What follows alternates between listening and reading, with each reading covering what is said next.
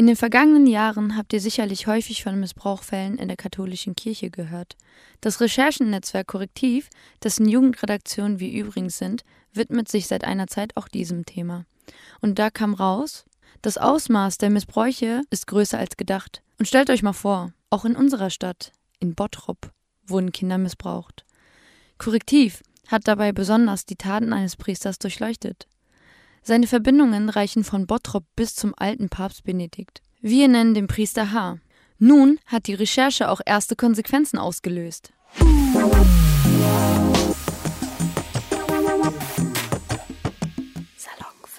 Mein Name ist Ilaida Topju und zu Gast habe ich den Journalisten, der sich diesem Fall gewidmet hat, Markus Benzmann von Korrektiv.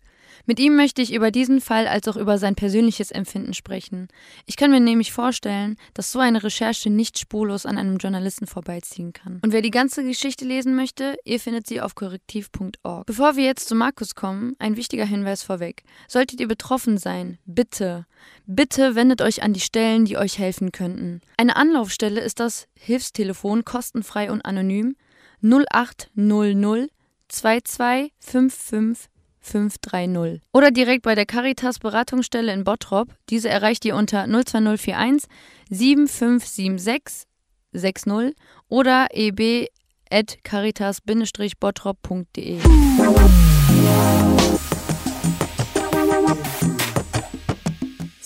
Hallo Markus. Ich grüße. Was machst du gerade so aktuell? Ähm, aktuell haben wir ja gerade ähm, das Update ähm, der Papstrecherche gemacht. Also mhm. ist ja nicht so oft, dass, ähm, oder es wäre schön, wenn es oft wäre, ja. aber hin und wieder passiert es, dass eben nach einer Geschichte Entwicklungen geschehen, die mit dieser Geschichts- oder mit der Recherche Zusammenhang stehen. Und das kann man eben bei dieser Recherche über Missbrauch in der katholischen Kirche im Zusammenhang mit dem Priester H. und äh, mhm. Ratzinger, die wir aufgezeigt haben, sehen. Danach hat sich sowohl in dieser Stadt äh, Garching an der Alz ähm, eine kleine Bewegung von Männern und Frauen aus der Gemeinde entwickelt, die mhm. gesagt haben, wir wollen Aufklärung. Und ähm, das hat dann vielleicht auch dazu geführt, zumindest zeitlich ähm, legt, äh, liegt der Schluss nahe, dass eben letztendlich auch der Bischof von Essen, äh, Overbeck, reagiert hat und gesagt hat, so, ich werde diesen Mann jetzt unter den Gehorsam stellen. Also ein altes, ja. äh, aus dem Mittelalter kommenden äh, Begriff, um mhm. den halt weiterhin zu kontrollieren. Und das haben wir jetzt eben gerade äh, aufgeschrieben und recherchiert und damit war ich gerade beschäftigt. Aber jetzt mhm. geht es immer auf weitere Themen. Also AfD ja. und Spenden ist immer noch ein wichtiges mhm. Thema von mir. Und bleibt okay. Es. Äh, wie bist du auf das Thema gekommen? Also, was hat dich denn darauf aufmerksam gemacht? Ja, das fasziniert. Wir haben ja ein Korrektiv äh, zur alten Apotheke in Bottrop ähm, mhm. recherchiert und hatten dann ja unmittelbar in der Nähe der alten Apotheke eine mobile Lokalredaktion aufgebaut ja. und haben dort im Schaufenster praktisch gearbeitet. Und während wir gearbeitet haben, sind sehr, sehr viele Menschen in unser ähm, Redaktion, eine mobile Lokalredaktion hineingekommen, mhm. die eben äh, von äh, den Krebszubereitungen, die äh, die Apotheke herstellt, betroffen waren. Mhm. Und dann haben wir also angefangen, mit den Menschen zu arbeiten. Wir haben abends äh, Diskussionsabende äh, veranstaltet. Und im Zuge dieser Sachen kamen wir eben zu dieser Nachricht, dass es dort auch noch ein anderes Verbrechen gab nämlich dieser Missbrauch. Und ähm, das hat mich schon sehr fasziniert, weil sowohl der Apotheker, dass er einen, den ich vertraue, und wenn der ja. mir äh, und von Krebsmitteln und äh, Zytostatikern, die da zubereitet werden, hoffe ich mir Heilung. Und diese, Apothe äh, diese Apotheke ist ja eine Institution über 100 Jahre in Familienhand. Man kannte sich. Ja. Ähm, das war ein Ort äh, in Bottrop sozusagen, der Menschenfreund. Und auf einmal mhm. daraus entsteht eine große Enttäuschung, ein Verbrechen. Und ähnlich ist es ja auch mit der Kirche. Die Kirche soll ja Hoffnung bringen. Und ähm, in dieser Kirche ist dann äh, ebenfalls ein Verbrechen aus dem Vertrauen heraus passiert. Ja. Und ähm, das, was einen ja schon fast sozusagen Gänsehaut über den Rücken bringt, ja, das dass beide Institutionen gegenüberstehen. Also man hat die Syriakuskirche und die Apotheke. Mhm. Und äh, als ich wir das gehört haben, ist halt so, das muss man sich eben noch mal ansehen. Und dann kam eben heraus, dass das eben auch schon noch der Priester H. war, der äh, schon zu einer gewissen Weltberühmtheit kam, weil genau. eben New York Times darüber berichtet hatte. Und dann haben wir gesagt, können wir da weitergehen? Und mhm. das war eben dann äh, die offene Recherche, können wir da noch was mehr rausfinden? Und das hat sich ja dann auch so ergeben. Ähm, was waren denn? Aber äh, letztendlich entstanden aus dieser äh, Geschichte der alten Apotheke. Ja, also ja ach so, okay. Waren. Und daraus, mhm. und das war der Grund und der Anfang, dass wir uns mit diesem Thema beschäftigt haben. Als du das erste Mal darüber gehört hast und dir das durchgelesen hast, was waren so deine ersten Gedanken darüber? Wie hast du so gedacht? Ja, also ich wusste natürlich, also Missbrauch in der katholischen Kirche ja. Äh, war ja schon groß debattiert. Also es war jetzt mhm. nicht neu. Es war insofern neu, dass ich also mit einem Betroffenen geredet hat, der unter diesem Missbrauch gelitten hat. Das war mhm. Markus Elfner, der auch in unserer Geschichte, in den beiden Geschichten auch vorkommt. Ja. Ähm, und ich fand auch ähm, sehr faszinierend, was der Missbrauch mit ihm gemacht hat. Ja, also ja. wie er versucht hat, also das erst zu verdrängen, ähm, dann äh, dieser Backflash, dann der Kampf. Mhm. Und der hat jetzt ja im Grunde genommen auch eine Rolle gefunden, ähm, das eben auch zu thematisieren. Und mhm. äh, insofern äh, war das schon ähm, äh, sehr interessanter Eindruck. Und da muss ich auch selber sagen, ich bin selber äh, in der katholischen Kirche, ich war selber oh, Messdiener. Okay. Ja? Mhm. Und ähm, ich kenne halt äh, die hierarchischen Strukturen mhm. äh, der katholischen Kirche sehr gut. Und äh, insofern war das für mich dann sehr interessant, das zu machen. Wie fühlst du dich, also wie hast du dich äh, am Anfang so gefühlt, als du, als du erfahren hast, dass das in deiner Umgebung passiert ist? Weil manchmal ist das ja so, wie bei mir zum Beispiel, sowas liest man einfach nur in den Nachrichten und hört man in den Nachrichten, aber jetzt mhm. ist das in unserer Umgebung passiert, in unserer Stadt und dann ist das komplett was anderes.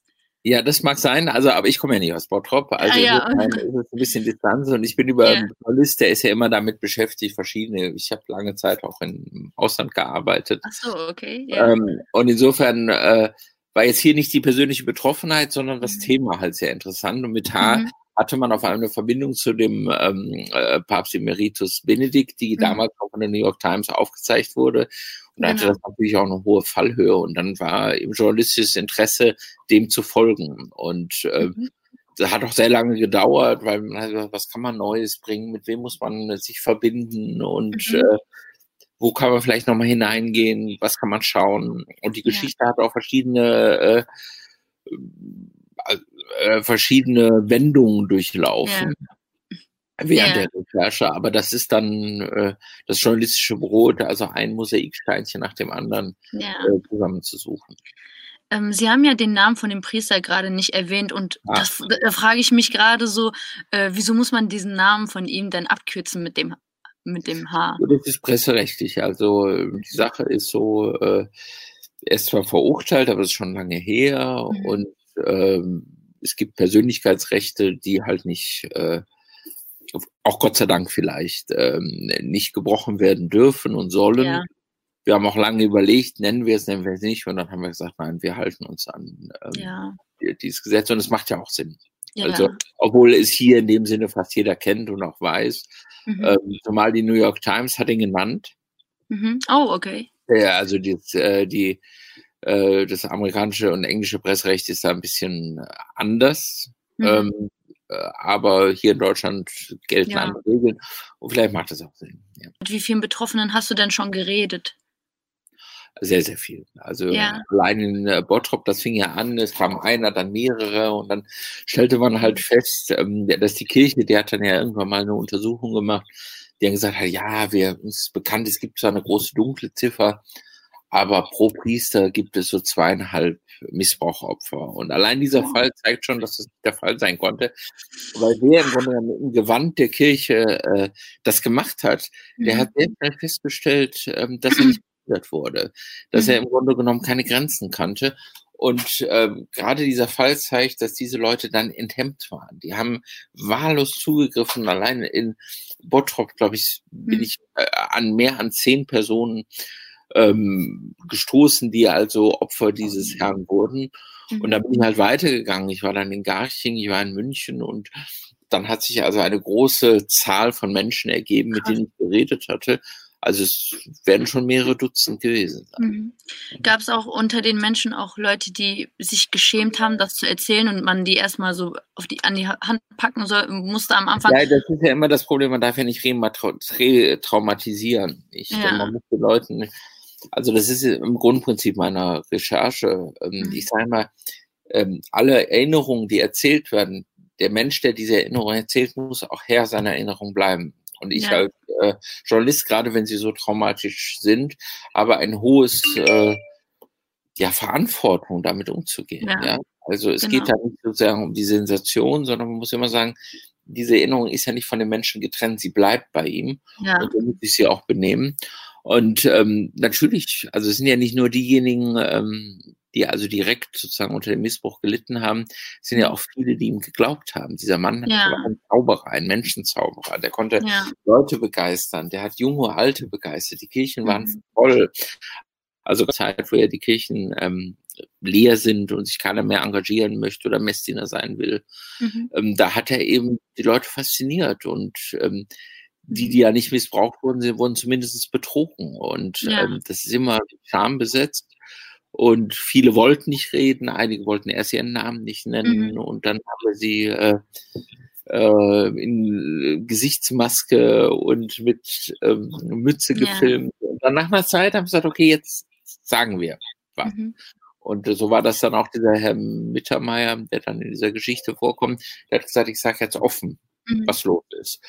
Und jetzt ist es sogar so, nach der Recherche ist er mit und seine Frau Teil einer mhm. Bewegung, die Aufklärung wollen. Also ja. das ist immer nur so, was man so, dass im Journalismus nicht immer nur das Schlimme erzählt, sondern auch genau. Perspektiven aufzeigt, wie man aus den Problemen, die aufgezeigt werden, wie man die überwindet. Das kann man da sehr schön sehen.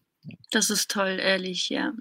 Und nach, ähm, mir fällt gerade die Frage ein, wenn das jetzt zu persönlich ist, dann antworte nicht, aber ähm, bist du ein gläubiger Mensch? Ja, ich bin ein gläubiger Mensch. Ja? ja. Bist du im katholischen oder evangelischen mehr ja, ich verbunden? ich bin katholisch groß, äh, groß, geworden. Ich komme aus einer katholischen Familie. Ich war, äh, ich bin noch gewallfahrtet und ähm, oh, okay. immer noch äh, ähm, zahle auch immer Kirchensteuer. Hin und wieder gehe ich. ja. ja. Mhm. Also ich und, bin kein Kirchenfeind in dem Sinne. Und, genau. Und äh, ich, also ja. ich werde jetzt nicht getrieben sozusagen ich zerstöre jetzt die katholische Kirche ja. oder so. Das war gar nicht der beste, also genau. ganz im Gegenteil. Je weiter ich mich damit beschäftigt hatte, betrieb es einem schon, also die, ähm, den Zochen auf die Stirn, also wie viel äh, da verdeckt wurde, um ja. sozusagen diesen Menschen, der ganz viele äh, mhm. Kinder geschädigt hatte, zu schützen, äh, mhm. Verantwortung wegzutuschen. Der eine wollte das wissen nicht, was der andere konnte und wo im Grunde genommen die Institution als Kirche versagt hat. Das war auch persönlich dann ähm, eine sehr mhm. tiefgreifende Erkenntnis, ja. Das war ja auch äh, gerade so mein Gedanke, nachdem du dich die ganze Zeit damit beschäftigt hast. Wie war denn danach deine Meinung zu der Kirche? Hat das irgendwas verändert bei deiner Sichtweise, nachdem du sowas erfahren hast mit dem Priester, mit der Kirche? Also die Kirche, die hat äh, über ihr äh, 2000-jähriges Bestehen äh, vielerlei Verbrechen schon begangen. Ja. Und ähm, das gesellt sich halt dazu. Ähm, das ist so ein religiöses Thema, was man lange diskutieren könnte. Also Dostoevsky, ja. der hat äh, ein schönes äh, Buch geschrieben, eine Geschichte darüber, der Großinquisitor, mhm. wie also die katholische Kirche gerungen hat, im Grunde genommen ja. sozusagen die Botschaft Jesus durchzubringen und letztendlich immer die Instrumente äh, des Teufels dabei angewandt ja. hat. Also so eine Widersprüchlichkeit der Institution. Mhm. Ähm, und das ist vielleicht die katholische Kirche, sie ist widersprüchlich. Auf der einen Seite ja bringen sie eine Botschaft durch die ähm, Jahrtausende, die ich nach wie vor sehr interessant finde, ja. aber bedient sich Mitteln, die dieser Botschaft widersprechen. Das ist eben die, vielleicht die große Tragik dieser Institution. Mhm. Und wie ist äh, der Glaube und der, das Vertrauen gegen Priestern überall, natürlich setzt man nicht alle in einen Topf rein, aber da hat man doch mittlerweile ein bisschen Angst und schützt man sich und dann geht es einen ja, Schritt zurück ich habe das ja eben gesagt. Also, ähm, also gerade jetzt in dieser Diskussion gibt es ja bei, also gerade was so Rechtsradikalen und diese Völkischen, ja. diese Idee, dass es ein Idyll gibt, das von außen bedroht ist. Der mhm. Fremde kommt, ja, und bedroht ja. das eigene Idyll. Und diese zwei ähm, Geschichten, ähm, alte Apotheke und ähm, dieser Missbrauch zeigt, dass die eigentliche Gefahr halt nicht aus der Fremde kommt, sondern immer aus dem Vertrauten. Ja. ja? Das, das, ist also eine. Umdrehung. Ja, man muss im, mhm. äh, weil selbst wenn eine Gefahr aus dem Fremden kommt, ist man gewappnet. Mhm. Ich glaube, selbst wenn man Opfer einer Gefahr aus der Fremden ist, kann man damit besser umgehen, als wenn man sagt, ähm, dies, äh, dieser Angriff ist aus dem Vertrauen heraus äh, passiert. Mhm. Ja. Und das ist im Grunde genommen ein Phänomen dieser beiden Geschichten. Mhm. Und tatsächlich, man muss natürlich, ähm, aber das ist vielleicht heute schon, es gehen immer ein gewisses Misstrauen haben. Ja. Aber äh, es gibt natürlich nach wie vor äh, gute und schlechte Menschen. Und das hängt nicht daran, in welcher Religion sie sind oder welche, ja, äh, aus welcher äh, Ethnie sie kommen oder aus welcher mhm. Familie oder welcher gesellschaftlichen Schicht. Das ist, glaube ich, in, über die gaussische mhm. Normalverteilung gut verteilt. Ja. Und, ähm, Was aber bei dem Missbrauch in der katholischen Kirche ist, ich meine, Missbrauch gibt es ja, gibt's ja gerade diesen, diesen Fall da, den Bergisch Gladbach, wo ein Familienvater äh, gesagt, wie sehr nett um seine Familie kümmert, mhm. engagiert, massenweise Missbrauch betrieben hat und das mhm. ein ganzes Netzwerk aufgebaut hat. Also diese Doppelgesichtigkeit gibt es ja. natürlich.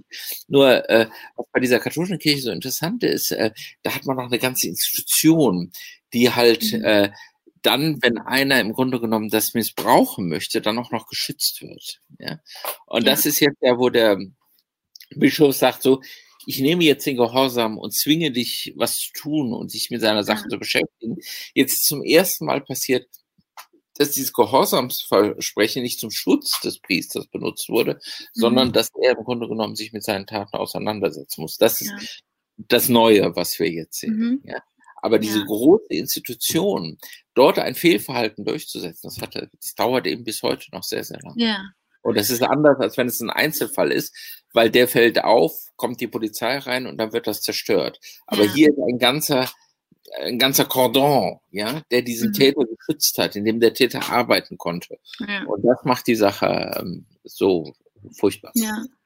Wenn ich allein das alles so mithöre äh, von dir und das mir durchlese, dann bin ich generell schon bedrückt. Wie machst du das, wenn du sogar noch mit den Opfern redest? Bleibst du sachlich oder kommt da Emotionalität mit rein? Wie ist das so? Ja, das ist ja eine ganz generelle Frage. Also ja. ähm, es gibt ja so Leute, ich habe viele auch in Kriegsgebieten gearbeitet. Mhm. Äh, also Leid gesehen und dann gesagt, ah, du musst ja zynisch werden, du kannst nicht. Ja. Das darf man nicht. Also ich glaube, Zynismus ähm, macht äh, das Herz kalt. Ja? ja. Und ein kaltes Herz kann nicht sehen. Mhm. Ähm, das darf man auf keinen Fall. Aber äh, man darf sich auch nicht zu sehr emotionalisieren lassen. Man darf ja nicht parteiisch werden. Ja?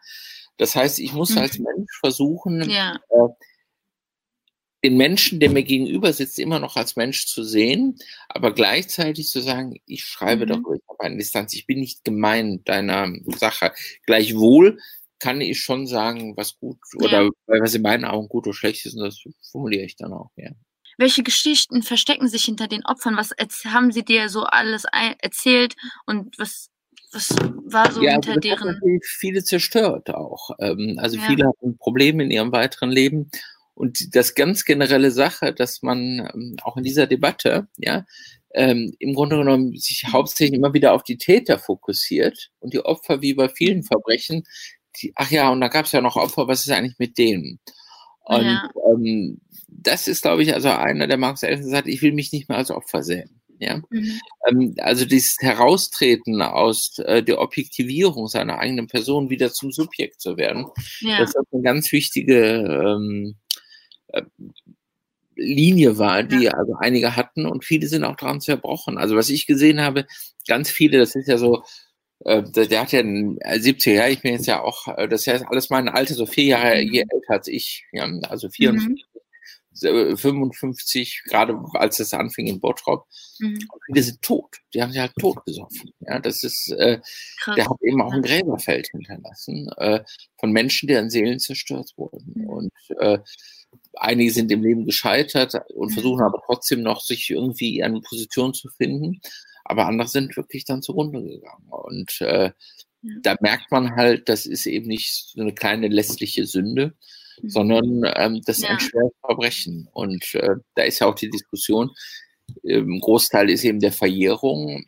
Und man sagte, so nach 18 Jahren, wenn man groß ist, gibt es eben eine Verjährungsfrist. Aber viele mhm. Leute brauchen sehr, sehr viel Zeit, sich eben auch ähm, dem wahrhaftig zu werden, das wieder über ein Flashback wieder zurückzubringen. Mhm. Und ähm, äh, insofern ist das sicherlich auch eine Frage, wie man mit Verjährung bei Kindesmissbrauch umgehen soll. Ja. Haben die alle Menschen auch so psychische Hilfe bekommen und hatten, haben die das weitergebracht oder? Einige haben es, aber die Kirche hat ja nach wie vor, ähm, also sie sagt Anerkennung des Leids, aber das ist ja lächerlich. Also ich meine, es ist ja eine große Debatte und äh, Leid wird anerkannt über einen richtigen Betrag. Und ja. äh, ähm, und ich glaube, das ist die große Diskussion. Letztendlich geht es darum, dass man sagt, man kann ja nie wieder was gut machen, mhm. aber man kann eben das äh, Leben, was verloren ist, zu sagen, was dann übrig ist, zu sagen, so, da musst du ja schon mal finanziell dafür keine genau. Sorgen machen. Und diese ja. Aufgabe in meinen Augen hat die Kirche und der muss sich stellen. Mhm. Ähm, und da frage ich mich jetzt gerade, wie ist der äh, Glaubenkontakt zu den Opfern? Also ich glaube, wenn ich möchte jetzt nicht äh, irgendwie etwas nah, jemandem nahe treten, aber ich würde mir, glaube ich, ich würde sehr vieles ähm, hinterfragen, wenn mir sowas passieren würde. Ich würde, glaube ich, gar nicht mehr so nah mit ja, der. Also viele, ja. also viele können eine Kirche nicht oder mehr sehen. Glaube an Gott ja. oder die Kirche, ja, genau. Das, also es gibt da, da verschiedene Differenzierungen, also aber soweit bin ich, also was du erzählt, also viele glauben vielleicht an Gott, aber mhm. bei einigen ist einfach schon der Geruch vom Weihrauch, ja, äh, mhm. führt zu Ekel, ja. Ja, Oder, ja. Äh, und das ist halt so, ja. Also die Institution mhm. hat da sehr, sehr viel äh, zerstört in Seelen. Ja. Und äh, das ist auch eine Aufgabe, das zu erkennen und mhm. äh, da dementsprechend zu antworten. Wie war der Umgang in Bottrop? Das würde mich äh, interessieren. Sie waren ja auch sehr lang beschäftigt hier, oder nicht? Ja, was heißt, ich äh, war ja während der Apotheke oft in Bottrop gewesen. Aha. Dann schloss sich eben diese Geschichte mit ähm, ja äh, dem Fall des Missbrauchs an und da war ich eben oft da und äh, das war dann so, ähm, über den einen habe ich den anderen kennengelernt, wir haben uns mhm. mehrmals getroffen, viele haben erzählt, wollten aber nicht, dass mhm. man darüber berichtet. Ähm, und dann so Stück für Stück bin ich dann also hingegangen und habe mhm. versucht, ein Bild aus dieser früheren Zeit zu machen. Und äh, dann gibt es ja in den Gemeinden immer auch Kirchenblätter. Mhm. Und da habe ich dann mir die alten Kirchenblätter angeguckt, weil da zeigte man sich, wie damals der Haar sich, also da war er noch recht jung, da war er Kaplan, wie er sich sah, wie er sich äh, selber schrie, was er so sagte. Und das half dann schon mir von ihm ähm, ein Bild zu machen. Okay. Ja, also dieser Selbstdarsteller, dieses sehr moralisierend, ja, also der hat ja mhm. gleichzeitig sein Kinder waren ja 12, 13, 14 Alkohol gegeben, mhm. um dann in großen Briefen gegen äh, den Alkoholkonsum zu schreiben. Ja? Also Krass, okay. dieser offene Widerspruch ja, zwischen mhm. Autorität und Tun. Ja, also mit solchen Informationen konnte man schon ein bisschen ahnen, dass die Person Persönlichkeitsprobleme hatte. Ja, oder wie der sich fotografieren. Das war halt ein Schauspieler, ja. Das mhm. war einer, der der immer daran gelegen war, Leute zu bezaubern, verzaubern, ja. zu scharen, auch sehr autoritär zu sein. Also alle Leute, die ihn irgendwie sozusagen hinterfragten, die hat er unterdrückt mhm. und sehr viel mit Mobbing betrieben. Also es war ein sehr gewaltvoller Mensch. Aber das haben ja wahrscheinlich viele Menschen auch äh, bemerkt, oder nicht? Oder hat niemand was dazu gesagt im Laufe ja, des Jahr, der Jahre? Das ist eben die zweite große Frage, faszinierend. Der hat ja nicht alleine gearbeitet. Ja, genau. Da war eine Gemeinde. Das war das Zentrum der Sachen. Natürlich. Und ich glaube, der Mensch, äh, wie bei allen Verbrechen und so, ist ganz, ganz groß im Wegschauen. Also man mhm. merkt, wenn ein kleiner Junge aus einem, äh, einer Pastorenwohnung rauskommt morgens. Da muss man sich mhm. ja fragen, wie kann denn das sein? Ja. Und ähm, ich glaube, da ist äh, und das ist vielleicht auch ein Thema, das irgendwann gestellt worden ist, warum sind die anderen, also nicht nur die Kirche, sondern auch die engagierten genau. Laden, warum haben die nicht äh, schnell genug eingegriffen? Warum ja, hat jeder im Grunde gesagt, ach, die Institution und ach, der Priester, das kann ja nicht sein, oder ja, immer wieder ja. sozusagen äh, Vertrauenswort oder auch äh, Vorschuss gegeben oder gleichzeitig massiv versucht, die Augen vor dem mhm. eigentlich nicht äh, ignorierbaren zu, äh, zu verschließen. Ja. Oder vielleicht redet man sich das so gut ein, die Leute, die ja. in der Umgebung sind. Das, das Menschen so. sind, wenn Menschen. Also Menschen ja. sind mit all ihren Fehlern und Schwächen Mhm. Und wenn man was nicht wahrnehmen will, wenn man was nicht erfahren will, man, das kennt man ja auch aus mhm. der persönlichen ja, Familie, das kam alles so zusammen. Ja, also eine Institution, die sich das, diese Schwäche nicht zeigen wollte, Menschen, die ihren Glauben nicht hinterfragen wollten oder ihre mhm. Autorität nicht hinterfragen wollten. Ja. Und äh, aus diesen ganzen Strukturen wird eben das gebaut, was Gewalt genau. ermöglicht. Ja. ja, also sind wir alle auch ein Teil davon, wenn so ein Mensch aus sich herauswächst und sich dann mächtiger fühlt, weil er also wenn, das wenn Gefühl aufbaut. In dessen Orbit ist, ja. ja. Das ist echt traurig, muss ich schon sagen. Wir brauchen viel mehr Menschen, die sich direkt einsetzen und das verbreiten oder etwas dagegen tun und nicht direkt wegschauen. Ja, einmischen. Ja. Aber einmischen heißt immer unbequem zu sein. Und unbequem ja, heißt immer Nachteile ähm, zu bekommen und ja. dann das ist immer das Problem. Lieber aber zieht man sich zurück ist, und lebt aber in Ruhe. alle Probleme, jetzt nicht nur in dieser Geschichte. Ja, okay. Und meine Frage wäre noch, wie hast du dich eigentlich gefühlt? Du hattest doch ein Gespräch mit dem Markus, oder nicht? Ja, ja. Ja, und wie war das Gefühl? Wie, als ja, mit dem ja über die Zeit, wir haben ja lange miteinander recherchiert und mhm. äh, ja, also beim Journalismus ist eben aber auch immer das Interesse, das herauszufinden, was eben verborgen ist. Ja, das ist ja. immer noch eine, so eine Neugierde, die einen noch antreibt und äh, und insofern äh, ist das im Grunde genommen der Impetus. Und Markus hat sich das eben lange ergeben. Er hat es geholfen, er war sehr offen. Bei ihm fand ich halt interessant. Festzustellen, äh, wie der so die Verhandlung gemacht hat. Jetzt zu einem Menschen, der wieder selbst sozusagen in seiner Position steht, indem er gesagt hat, ich nehme das an. Ja? Ich lasse mich ja. nicht, ähm, ich lasse mich nicht in eine Situation drücken, dass ich meiner mich schämen muss. Ganz im Gegenteil. Mhm. Ja? Er beschämt ja. die, die ihn damals oder gedeckt haben, die Tat gegen ihn und die anderen Kinder einzusetzen. Äh, ich habe ja in dem Bericht auch gelesen, was mit dem Priester am Ende passiert ist. Und ich habe auch gelesen, dass dieser Priester H. Äh, immer noch in der, ähm, sag du es, mich hast vergessen, Priester äh, schafft, irgendwie immer noch äh, ja, verbleiben darf. Immer noch Priester, ja, das ist ja das Spannende. Ja. Man wollte ihn erst ja. rauswerfen. Das hat aber nicht funktioniert. Ähm, mhm. Die beiden Bischöfe, also die das betroffen hatten, die haben dann den Vatikan angeschrieben und gesagt, schmeiß den einfach raus, Papst kann mhm. das doch. Ja. Und dann haben gesagt, nee, wir machen einen Prozess und er muss selber darüber bitten, hat er nicht. Und da gab es einen Prozess und der Prozess hat sich mit Fälle beschäftigt, die seit 20 Jahren zurückliegen. Mhm. Das Kirchengericht hat keine forensische Abteilung, die halt selbst Ermittlungen führen kann, sondern sie stützen sich rein auf Schriftlichkeit. Und ähm, haben gesagt, na, viele kann man nicht mehr nachweisen. Und das, was nachgewiesen wurde, wurde ja zum Teil schon verurteilt. Das können wir nicht mhm. nochmal verurteilen. Und da blieb halt ein sehr, sehr schwaches Urteil mhm, übrig, Schade. wo er gesagt hat, er darf nicht mehr Priester, priesterliche Aufgaben machen oder Gemeinde leiten, aber darf halt noch Priester sein. Ja.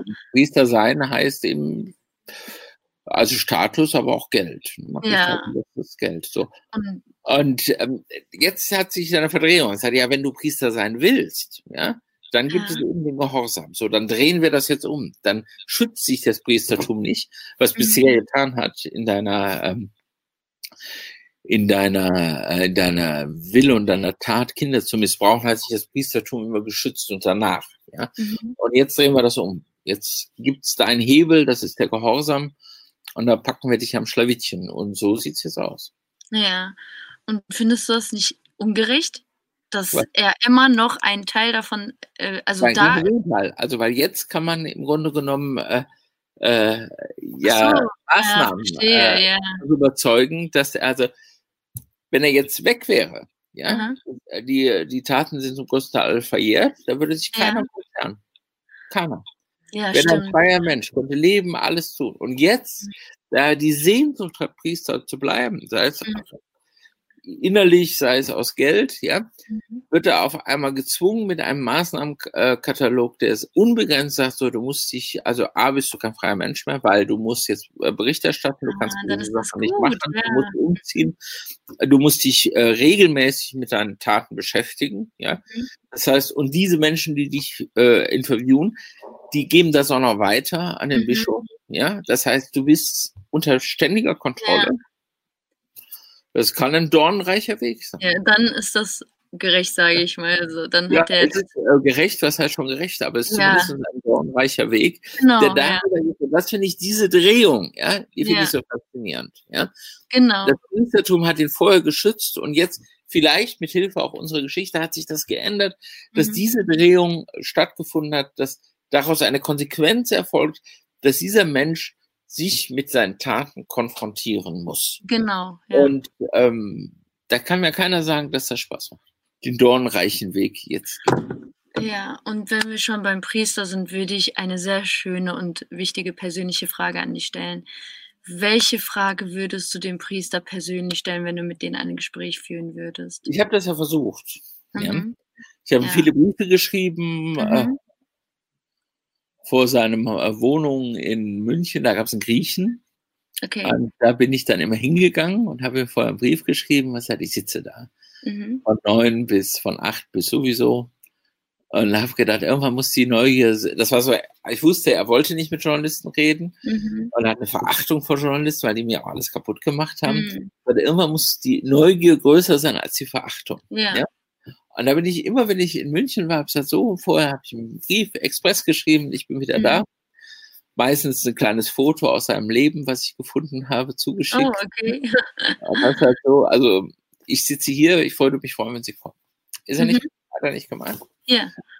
Ähm, welche Frage? Da sind viele Fragen. Also ich hätte, ja. Ähm, ich, mich interessiert tatsächlich ähm, die Nähe zu Ratzinger. Die hätte ich gerne mhm. mehr erfahren. Mhm. Oh, okay.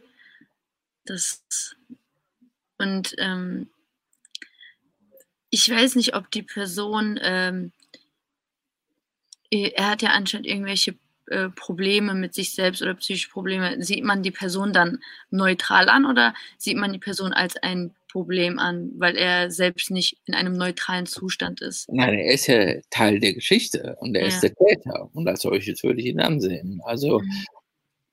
Und so interessiert er mich. Er interessiert ja. mich, äh, wie er gelebt hätte, wie er sich ja. da gesehen hätte, wie mhm. er sich mhm. heute sieht. Ja, ja das wird mich auch. Also ich konnte hin und wieder über Unterlagen so ein bisschen Eindruck zu bekommen. Also er hat sich immer als Opfer gesehen und mhm. das hat er ein bisschen zugegeben, aber das sei ja nicht so schlimm gewesen und er hätte auch nie Gewalt angewandt. Ja. Okay. Wo er nicht verstanden hat, das, was er gemacht hat, war Gewalt. Also er ist ja selbstgerecht, was ich so gesehen habe aus der ah. Sache. Aber das hätte ich mir gerne ein eigenes Bild gemacht. Und das ist das Schöne, ich bin als Journalist ja nicht als Aktivist oder ich bin ja kein mhm. Richter. Ja? Mhm. Ich bin dann schon, wäre dann schon ein Zuhörer gewesen. Mhm. Meine letzte Frage wäre, was kann ich persönlich als ein Außenstehender, also was könnte ich dagegen tun? wenn ich mir ja, zum Beispiel so ein Artikel also, durch. Sie können gar nichts tun, weil sie ja nicht in der Kirche sind. Aber ja. Man kann, was kann man, es ist ja immer eine Frage von Ungerechtigkeit, von Gewalt, von Vertrauensmissbrauch. Also solche Geschichten zeigen ja, man muss immer nachforschen. Man soll an der Sache dranbleiben. Ja. Ähm, offenes Herz haben und wenn man Ungerechtigkeit sehen, aufstehen und sagen. Das ist genau. ganz einfach. Okay, dann bedanke ich mich auf jeden Fall für das Bitte. Zum Abschied möchte ich nochmal den Hinweis loswerden. Solltet ihr Hilfe benötigen, ähnliches durchgemacht haben, bitte wendet euch an die Stellen, die euch helfen können. Eine Anlaufstelle ist das Hilfstelefon, kostenfrei und anonym 0800 2255 530 oder direkt bei der Caritas Beratungsstelle in Bottrop. Diese erreicht ihr unter 02041 7576 60 oder eb.caritas-bottrop.de.